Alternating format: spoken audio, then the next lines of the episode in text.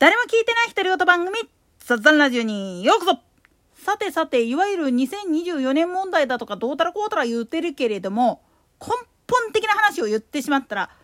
人材育成を怠ったがための人材不足なんですよね、これって。なんでやねん。正確に言ってしまうと、大卒ばっかり取ろうとするもんだから、中卒、高卒で、いわゆる技術職、研究職っていうのにつけれるような子たちっていうのを育成せんかったつけなんですよね。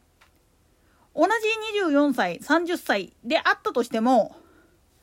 大卒のコーラっていうのは、その分だけのハンデっていうのはつくわけなんですよ。技術とかを覚えるにしたって、その分の時間が削られてるっていう状態なんですよね。逆に中卒コースのコーラっていうのは、大学で青春を謳歌してますみたいなことをやらなかった分だけ、基礎的な部分の技術力とかっていうのはむちゃくちゃ高いんですよ。本来は。もっと言ったら専修学校行ってるコーラでも実践経験のあるやつとねえやつやったら全然違うんですよ。それはね結局もう簡単に一言で言ってしまうとその企業あるいは分野において本当に優秀な人間っていうのは学歴では測れないっていうことなんですよね。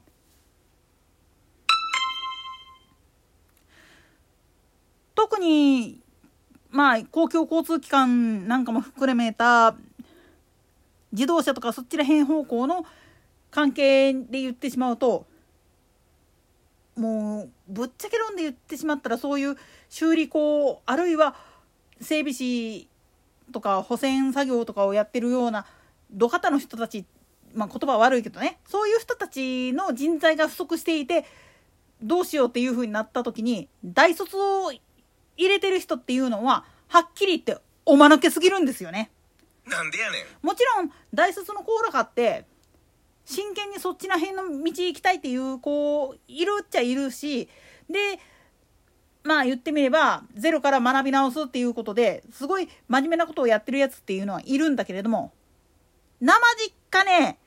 学歴がね、あるがために、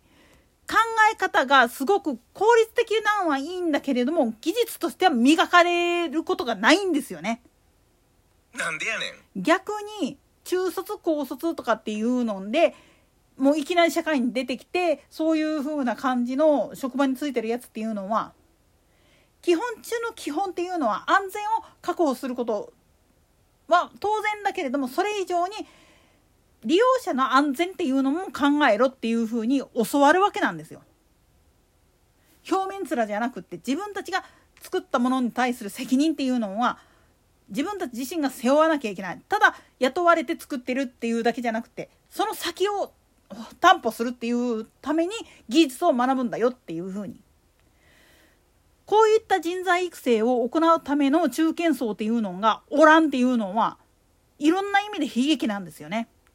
まあ実例を挙げるとなるとちょっといろいろ問題があるからここではちょっと言わないでおきますけれどもなんでやねん。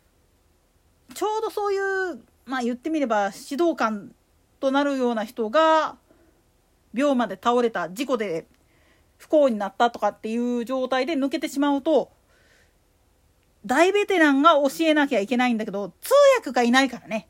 中間の中訳通訳をやってくれるやつがおらん状態で行ってしまうとそら本人は優しいつもりでやってるつもりつもりでも時代が違うから自分たちの時代だったらこれでよかったんだけれどもっていうので結局パワハラ認定されてしまってっていう可能性もすっごくあるしでかといって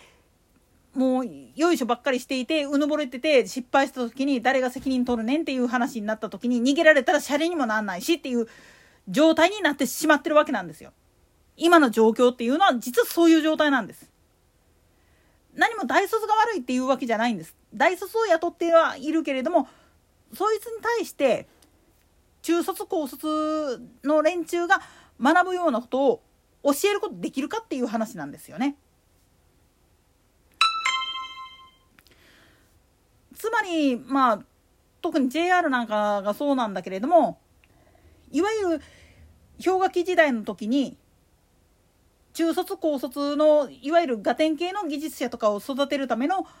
人員を雇わずにもう経営トップになるような連中幹部候補生みたいな大学生ばっかり取ってしまったっていうことで今そういう運転士であったり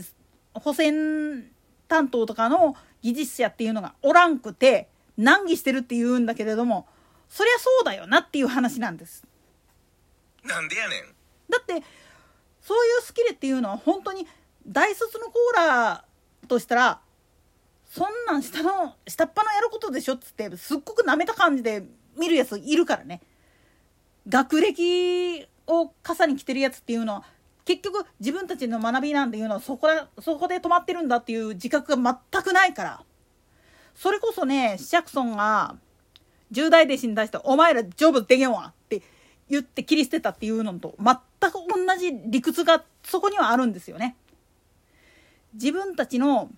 知識知恵っていうのがまあ師匠よりも上のレベルに行ったからって言ってうぬぼれてると「お前基礎忘れてるやろ」って突っ込まれるんですよ最終的には。だから一番大事なことっていうのはそういうふうなことにうぬぼれずに真面目に新しいことに対しても取り組めれるような人っていうのを雇わなきゃいけない。そのために大卒であったとしても技術者としてっていうふうに志願してるやつに対してはいやいや君は頭がいい子だからとかって言うんじゃなくてどうぞどうぞって言ってやってあげてそこでへし折ってあげるっていうことも必要なんですよ。それで初めてまあ言ってみると経営としてはこうこうこうだけれども現場はこうこうこうだよねっていうふうに理解するっていうことができるんです。これが本来の総合職もっと言ってしまったら本来の指導者として何事も経験していてそしてそれで感じたことっていうのもフィードバックするもっと言ったら翻訳するっていうのが本来の筋道なんです。大学生っていうのは。大学卒で企業に入るっていうことは。でもそれがない。バイトとかやったことないし親の金で遊んでました。えへへとかっていうようなやつっていうのが社会に飛び出して使えるかっつう話ですわ。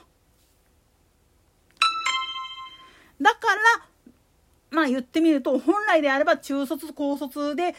まあ進学を諦めてそっち方向に行ってる連中っていうのはもっともっと大事にしてあげなきゃいけないしもっと言ったらそういう人たちらにこそ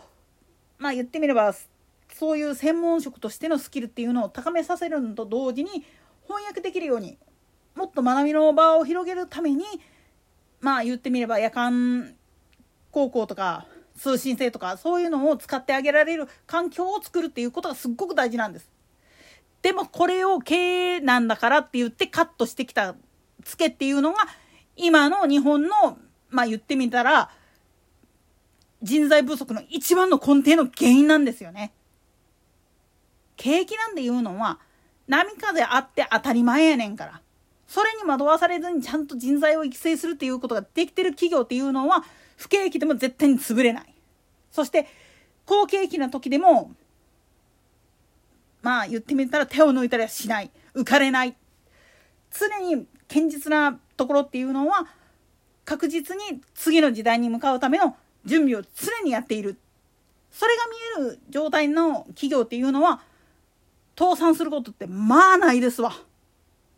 といったところで今回はここまで。それでは次回の更新まで。ごきげんよう。